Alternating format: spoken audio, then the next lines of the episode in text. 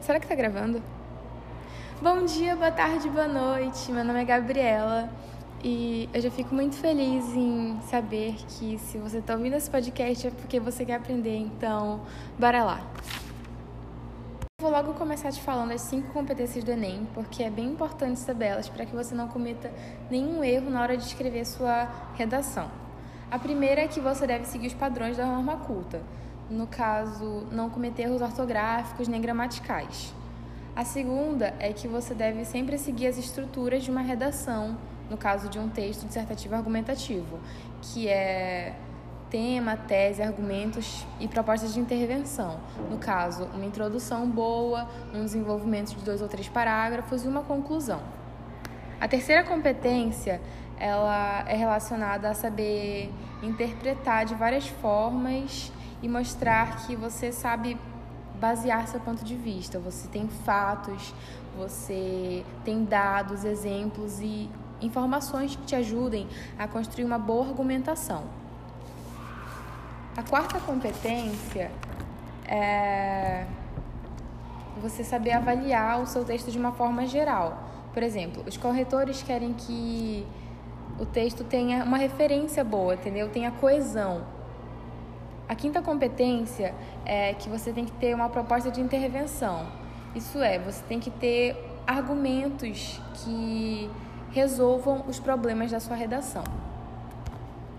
Bom, agora que você já tem uma noção do que é as cinco competências do Enem, vou te falar como realmente começar uma redação, como começar a sua introdução.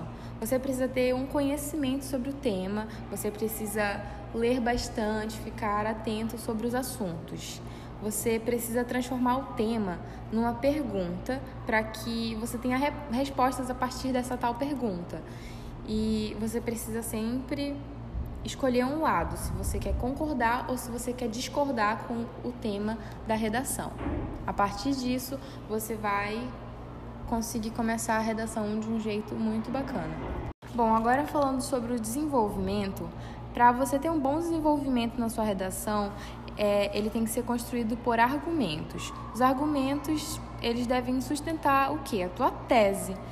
E no desenvolvimento você pode colocar citações, livros, filmes, séries, novelas, qualquer coisa do tipo. E você também pode colocar dados e fontes históricas.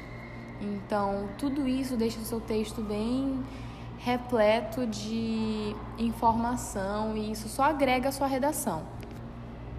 Bom, para você concluir a sua redação, você precisa mostrar soluções que você criou ao longo do seu desenvolvimento. Então, para suas soluções, você pode falar sobre a família que dá apoio e dá suporte, você pode citar o governo em relação a ONGs, leis, sobre a Constituição, sobre ministérios, campanhas e esse tipo de coisa. E você também pode citar a educação. Então, tudo isso ajuda você a fazer uma boa conclusão.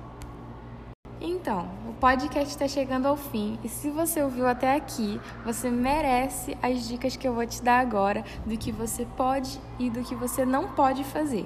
Bom, é sempre bom você fazer rascunhos e praticar bastante.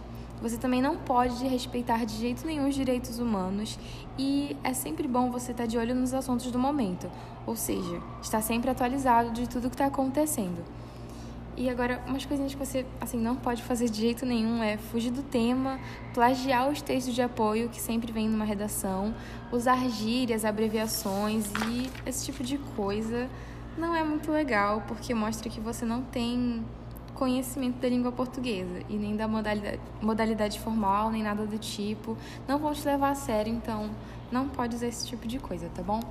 Enfim, espero que você saia muito bem na sua redação e é isso, obrigada por ouvir até aqui.